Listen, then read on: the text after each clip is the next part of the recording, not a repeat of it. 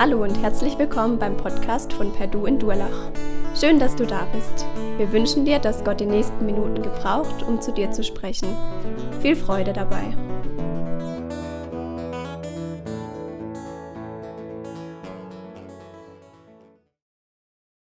Ich hoffe, dass ähm, ihr die letzte Woche ein bisschen Urlaub machen konntet. Ich hatte eigentlich auch heute nicht geplant, hier zu sein, sondern im Urlaub zu sein, aber ich durfte da einspringen und äh, freue mich, da zu sein. Nichtsdestotrotz, wir hatten immer noch eine gute Woche. Letzte Woche waren meine Schwiegereltern da und die haben zumindest unsere älteren Kids mitgenommen ähm, für ein paar Tage. Und so mussten wir, so konnte meine Frau und ich mich unterhalten, ohne alle zwei Minuten unterbrochen zu werden. Und ich hatte Zeit, mich auch hier für die Predigt vorzubereiten. Aber was ich interessant war, fand, war, dass diese Woche war die erste Woche, wo meine Jungs nach Neuwied gefahren sind, also unsere Heimat, und wo ich nicht äh, diskutieren musste. Ich hatte mich schon darauf eingestellt, dass ich wieder ähm, den Live-Coach spielen muss, wo ich meinen Jungs äh, über, zumindest ein, immer wieder einen von denen überreden muss, mit den Eltern mitzufahren, weil ich ja will, dass der die gute Zeit mit Oma und Opa nicht verpasst. Also ich denke da nicht an mich, dass ich ein freies Wochenende haben will oder so. Voller Fokus auf die, ihr werdet eine super Zeit haben. Und so versuche ich ihnen die Angst zu nehmen. Und diesmal ging das einfach so, die sind mitgefahren, als sie dann bei meinen Schwiegereltern waren. Gerade angekommen, sagt unser Ältester, oh, ich bin so froh, dass die nervigen Eltern nicht da sind. Wir sind im Leben angekommen. Wir gehen ja momentan durch, die, äh, durch das Johannesevangelium, ähm, durch die Predigtserie, ähm, wo wir immer wieder Stopp machen an bestimmten Stellen, wo Johannes sich darauf fokussiert, nicht nur, uns nur zu zeigen, was Jesus getan hat, sondern wie Jesus sich auch selbst verstanden hat. Und anhand dieser Serie wollen wir die Frage uns stellen, uns, uns dieser Frage stellen, hey, wenn das, was Jesus über sich selbst sagt, wenn das wahr ist, wie beeinflusst das mein Leben? Und heute habe ich euch so einen Text mitgebracht, wo Jesus nicht ganz ein Life-Coach ist für die Jünger, aber wo der Jesus den Jüngern zumindest mal Angst nehmen möchte.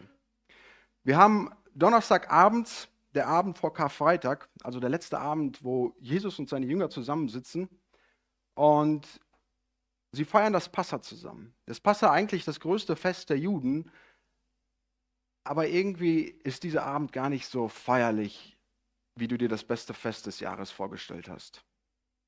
Ihr, ich denke, jeder, die meisten von euch kennen das, die Situation, du sitzt mit der Familie an Weihnachten zusammen und dann fängt der Onkel an, über seine politischen äh, Anschauungen zu reden und die Stimmung kippt.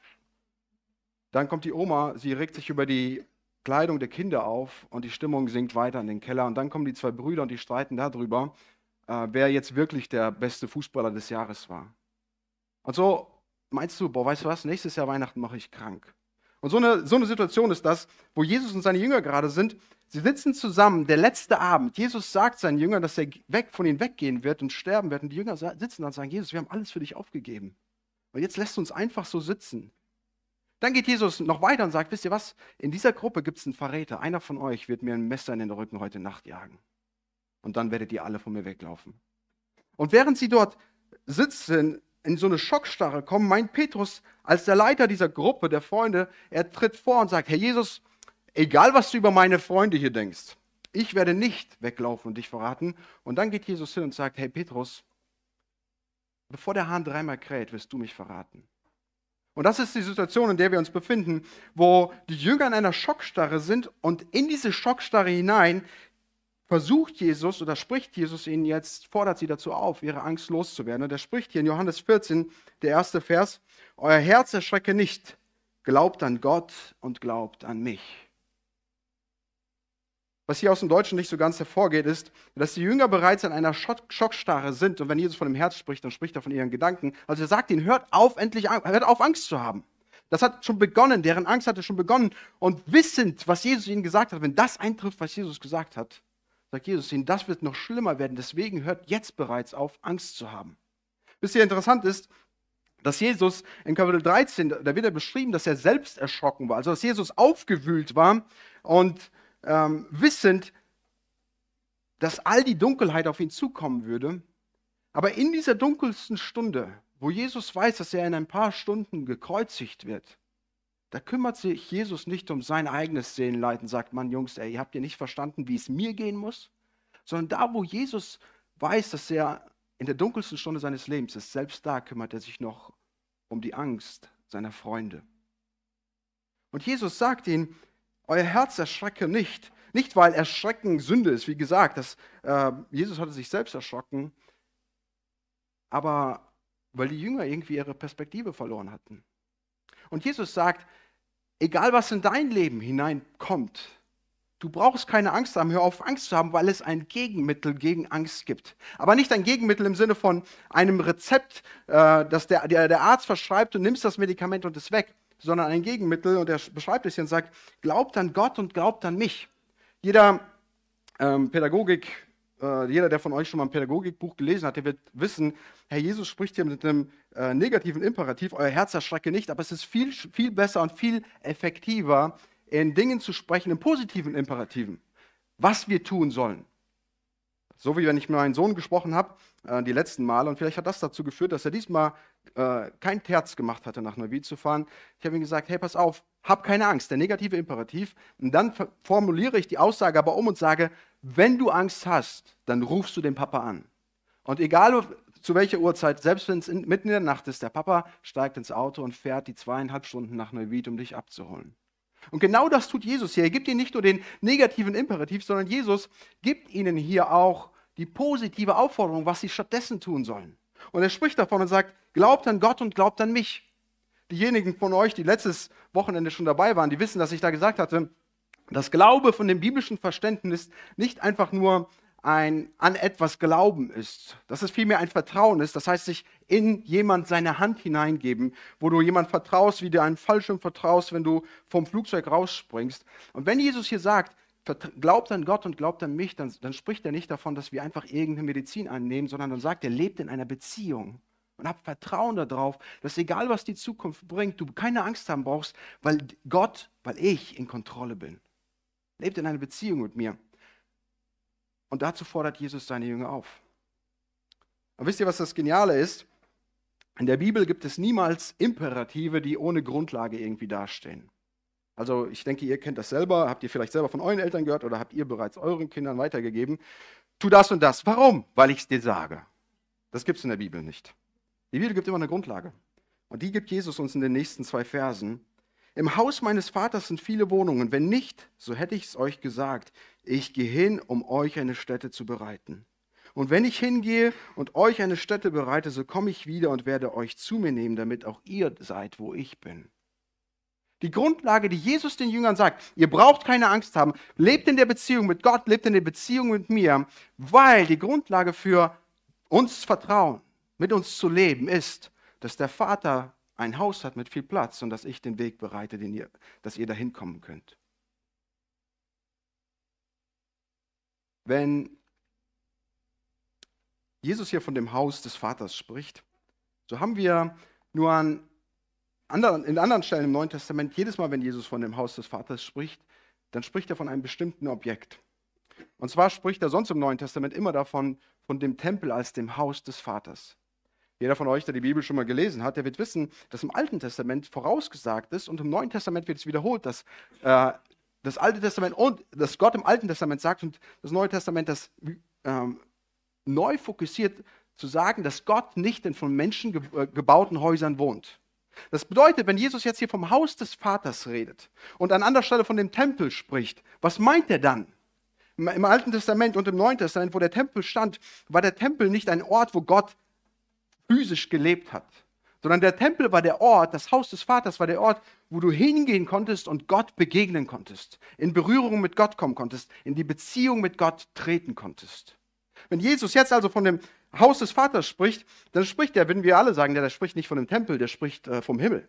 Und so wissen wir ja, die Bibel gebraucht verschiedene Begriffe, wenn sie von dem Himmel spricht. Sie spricht zum einen mal von einer großen Stadt. Sie spricht von einem Königreich. Und dann jetzt spricht Jesus auf einmal von dem Haus.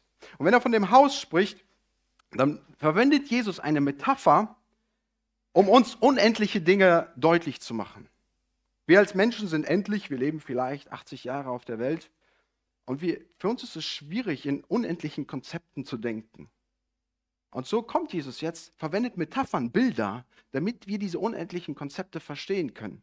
Und wenn Jesus jetzt von dem Haus des Vaters spricht, dann spricht er zwar von dem Himmel, die ewige Gemeinschaft mit Gott, aber er spricht eben nicht nur von der ewigen Gemeinschaft mit Gott, sondern spricht Jesus davon, in dem, in dem Haus meines Vaters, in der Familie meines Vaters. Wenn er von dem Himmel als Familie, dem Haus Gottes spricht, dann spricht er von der Familie Gottes. Und zwar in der Familie Gottes, da ist viel Platz. Ihr braucht keine Angst haben. Lebt in der Gemeinschaft mit Gott und mir, weil mein Vater mit euch zusammen leben möchte. Er möchte, dass du Teil seiner Hausgemeinschaft wirst. Dass du mit ihm zusammen in der Gegenwart lebst. Und damit holt Jesus den Himmel nicht lässt Jesus den Himmel nicht in der, in der Zukunft stehen, wo er die Jünger vertröstet, habt doch keine Angst, wenn ihr irgendwann stirbt, dann werdet ihr mit dem Vater im Himmel sein. Kein Trost für die Gegenwart, sondern Jesus holt damit den Himmel in die Gegenwart und sagt, jetzt schon könnt ihr Himmel auf Erden leben, weil mein Vater mit euch in einer Beziehung leben möchte. Und dann sagt Jesus, und ich gehe hin, um die Städte zu bereiten. Habt keine Angst, weil mein Vater mit euch zusammenleben möchte und ich gehe hin und bereite euch die Städte. Als ich jünger war, hatte ich mir das so vorgestellt. Zum Glück war Jesus in die Familie vom Josef geboren, weil der Josef, der war ja ein Zimmermann. Und da hat er dann das Zimmerhand, Zimmermannshandwerk gelernt und jetzt ist er im Himmel und er baut uns die Wohnungen. Habe ich auch mal eine Predigt zugehört, da sagte der Prediger tatsächlich, ähm, Jesus baut unsere Wohnungen seit 2000 Jahren. Hallo? Also wir glauben, dass Gott die Welt mit seinen Worten schaffen kann. Und jetzt steht Jesus im Himmel und sägt das Holz, um uns eine Wohnung zu bauen. Es ist ein Bild, das Jesus verwendet. Um zu verstehen, was Jesus meint, müssen wir verstehen, welche Sprache er hier verwendet. Zum einen verwendet er die Sprache, die im äh, alten Israel verwendet wurde, wenn ein Bräutigam auf der Verlobung mit seiner Braut zusammen war und er ging weg von seiner Braut, um alles vorzubereiten. Er hatte ein Jahr Zeit, ein Jahr Zeit, wo er aus allem Militär, äh, aus, aller, aus dem Armeedienst befreit wurde. Und er ging weg, um das Haus vorzubereiten, damit seine Familie Teil von ihm werden kann. Und das ist, wovon Jesus hier gerade spricht. Das ist die Sprache, die er verwendet, diese Heiratssprache. Das Zweite, was Jesus tut, ist, er sagt uns bereits, in meinem Haus in dem Vaters Haus sind viele Wohnungen. Das heißt, die Wohnungen sind da. Jesus muss nicht erst gehen, um diese Wohnungen zu, vorzubereiten. Also was ist, was ist das Konzept, was Jesus hier anspricht? Im Johannesevangelium ist es immer so. Wenn der Johannes davon spricht, dass Jesus hingeht, dann spricht Johannes immer davon, dass Jesus auf dem Weg zum Kreuz ist. Immer. Wenn er jetzt hingeht, die Wohnungen vorzubereiten, dann bedeutet das so viel wie, ich gehe hin, um den Weg fertigzustellen, dass du in die Familie meines Vaters eintreten kannst. Ich gehe hin und bereite den Schlüssel vor, dass du in diese Gemeinschaft mit dem Vater treten kannst, dass du jetzt schon Himmel hier auf Erden leben kannst. Das hat zukünftige, endzeitliche Bedeutung, dass wir in Ewigkeit mit Gott zusammen werden, äh, zusammenleben können. Das hat aber auch präsentische, gegenwärtige Bedeutung, dass Jesus sagt, ich gehe hin, um am Kreuz zu sterben, dass du jetzt schon mit dem Vater leben kannst. Hey, und ich möchte dich einladen, wenn du das noch nicht lebst, wenn du Jesus sein Kreuz noch nicht auf dein Leben angewandt hast, dann möchte ich dich einladen, dass du Jesus sein Opfer auf dich anwendest, damit du die Gemeinschaft mit dem Vater leben kannst, dass du jetzt schon Himmel auf Erden erfahren kannst, weil das ist, was Jesus von dir möchte. Wenn die Bibel von einem von dem Himmel spricht, so kann es sein, dass unser Denken ein wenig griechisch geprägt ist. Die Griechen hatten so ein duales Kosmosverständnis, wo es die Welt gibt und dann gibt es die göttliche Welt. Und wenn du hiermit in die göttliche Welt in Verbindung treten musst, musst du alles, was hier ist, irgendwie aufgeben, musst dein Leben aufgeben, damit du hier in die göttliche Welt in Beziehung mit den Göttern treten kannst. Das biblische Verständnis ist aber jedoch, Gott, Immanuel mit uns, Gott kommt zu uns und du kannst Himmel auf Erden erfahren, wenn du mit Gott in einer Beziehung lebst. Und das ist, wozu Jesus uns einlädt und sagt, ich gehe hin, alles fertig zu machen, damit du das leben kannst. Hab keine Angst. Glaub an Gott, glaub an dich, lebt in der Beziehung mit dem Vater und mit mir. Weil mein Vater möchte mit dir zusammenleben und ich bereite alles vor, dass du dieses Leben leben kannst. Und dann gibt Jesus uns die Erklärung, wie das passiert. Guck mal, da, ab Vers 4, da, da sagt er uns, wohin ich aber gehe, wisst ihr, und ihr kennt den Weg. Thomas spricht zu ihm, Herr, wir wissen nicht, wohin du gehst. Und wie könnten wir es und wie können wir den Weg kennen? Jesus spricht zu ihm, ich bin der Weg und die Wahrheit und das Leben.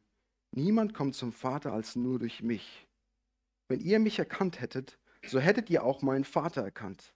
Und von nun an erkennt ihr ihn und habt ihn gesehen. Philippus spricht zu ihm, Herr, zeige uns den Vater, so genügt es uns. Jesus spricht zu ihm, So lange Zeit bin ich bei euch und du hast mich noch nicht erkannt? Philippus, wer mich gesehen hat, der hat den Vater gesehen. Wie kannst du sagen, zeig uns den Vater?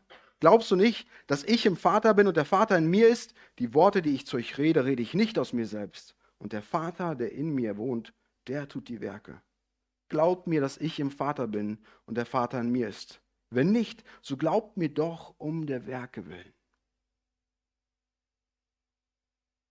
Jesus gibt uns jetzt die Erklärung und er sagt erstmal zu seinen Jüngern so, ihr wisst ja jetzt, was ich jetzt mache, wohin ich gehe. Und der Thomas, der antwortet ihm, der Thomas kommt irgendwie ständig schlecht weg bei, bei Johannes in seinem Evangelium. Und der Thomas gibt diese Frage und sagt, nee, Jesus wissen wir nicht. Und irgendwie äh, auf der einen Seite können wir über Thomas lachen und sagen, Mann, es gibt immer, jeder muss diesen einen Freund in der Gruppe haben, der die dummen Fragen stellt, oder? Übrigens, wenn es den Freunden deiner Freundesgruppe nicht gibt, vielleicht bist du derjenige. Ähm, aber jeder hat so diesen einen Freund. Und mein Lehrer sagte immer, es gibt keine dummen Fragen. Und wenn du aber diesen einen Freund dir mal anschaust, musst du sagen, naja, wenn es keine dummen Fragen gibt, gibt es aber einen dummen Fragesteller. Da haben wir ihn. Aber Jesus möchte nicht, dass wir uns lustig über Thomas machen. Jesus möchte, dass wir uns mit Thomas identifizieren. Woher sollten die Jünger denn wissen, wohin Jesus geht? Guck mal, in Kapitel 13, in den Kapiteln vorher, spricht Jesus zu den Juden zunächst einmal und sagt, hey, da wo ich hingehe, könnt ihr nicht hinkommen. Und die Juden fragen ihn, hey, was willst du machen? Willst du Selbstmord machen? Sie verstehen Jesus nicht. Dann in Kapitel 13, in derselben, am selben Abend, spricht Jesus davon, ich gehe von euch, ihr werdet nicht dorthin kommen, wohin ich gehe. Und er, ähm, und er scheint so, als ob er sich im Kreis dreht und der, die Jünger sitzen da verwirrt und der Thomas ist der Einzige, der hingeht und mal die Frage auf den Tisch knallt und sagt, Jesus, wir verstehen nicht, wovon du sprichst. Aber hier wird deutlich, dass Thomas die Metapher von dem Haus des Vaters falsch verstanden hat. Thomas hört die Metapher von dem Haus des Vaters, dieses Bild, dass es dort viele Wohnungen gibt und er denkt von einem zukünftigen Ziel, irgendwas, was in der Zukunft kommt. Und Jesus gibt ihm jetzt die Antwort und holt den Himmel zurück auf die Erde und er sagt, Jesus spricht zu ihm, ich bin der Weg und die Wahrheit und das Leben. Niemand kommt zum Vater als nur durch mich.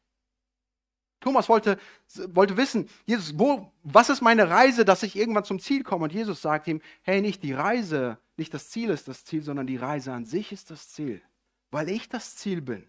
Wieder, wie in den anderen Ich bin-Worten, spricht Jesus, verwendet Jesus diese Verdoppelung am Anfang, dieses Ego, Eimi, ich, ich bin's. Ja?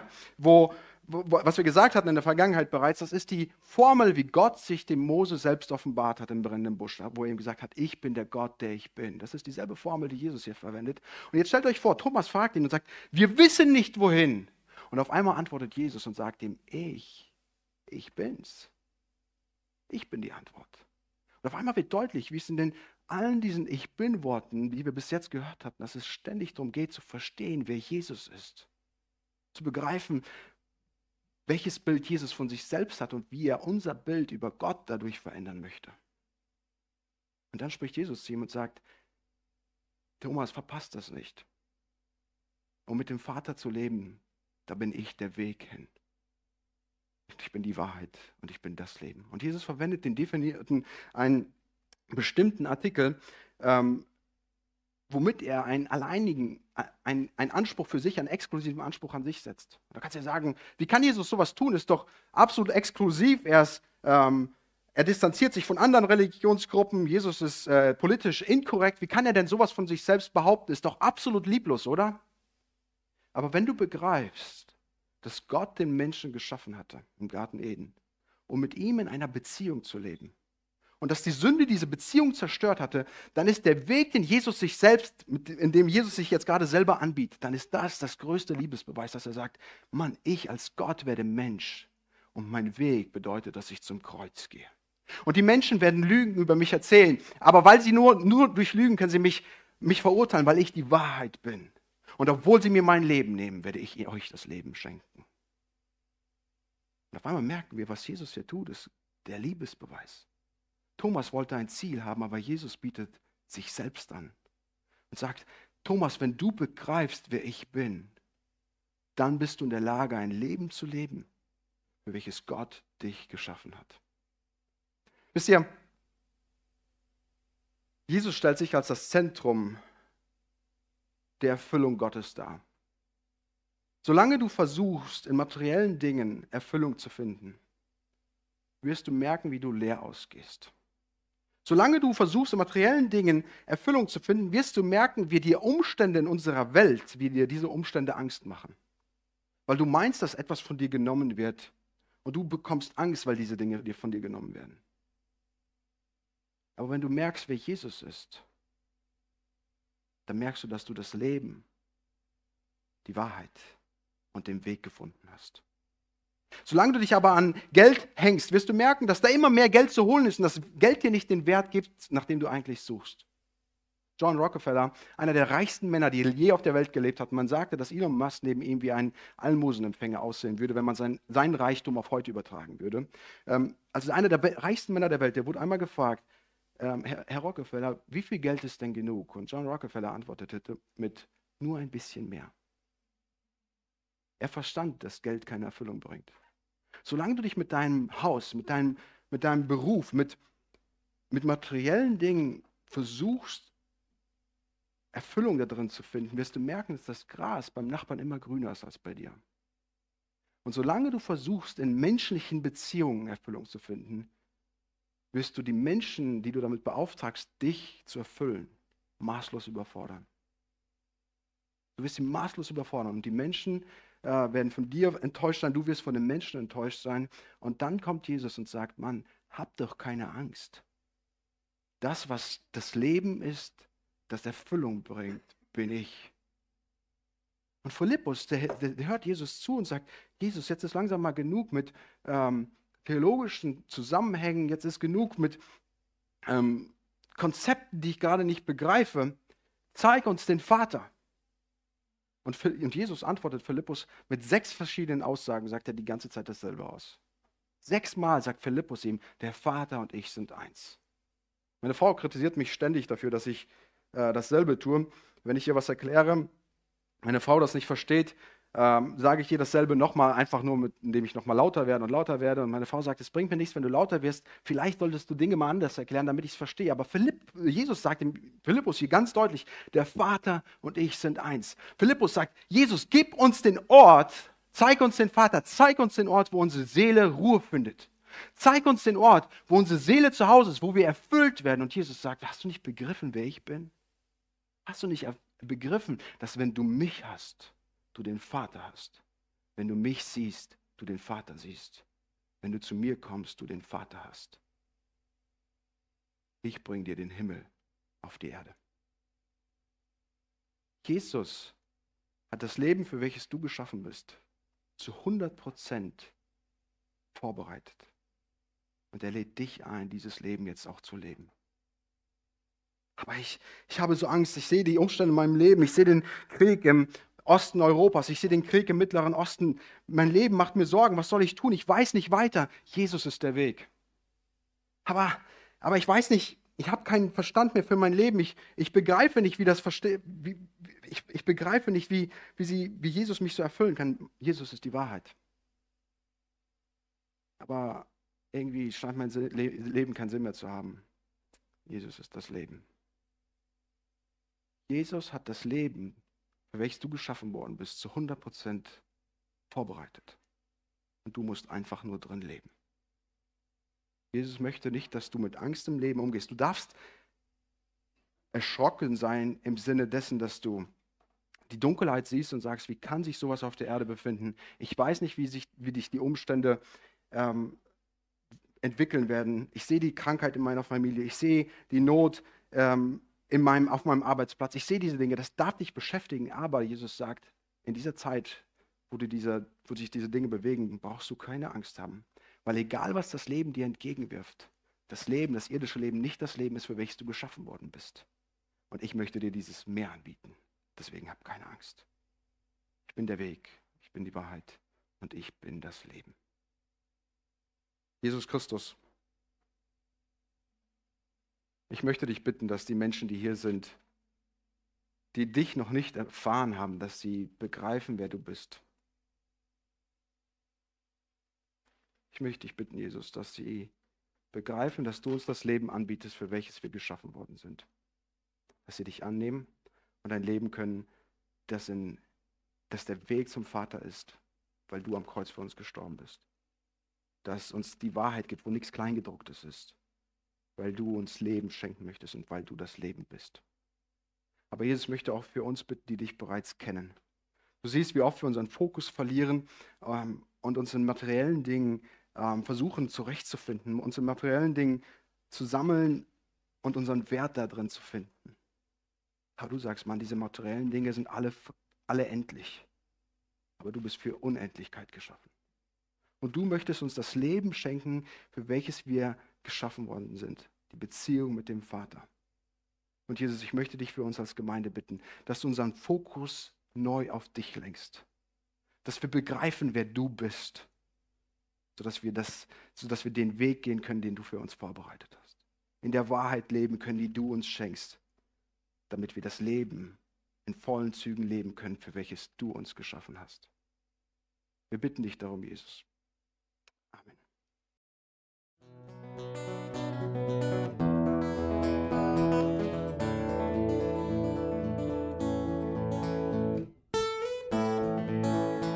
Wir hoffen, der Podcast hat dir weitergeholfen.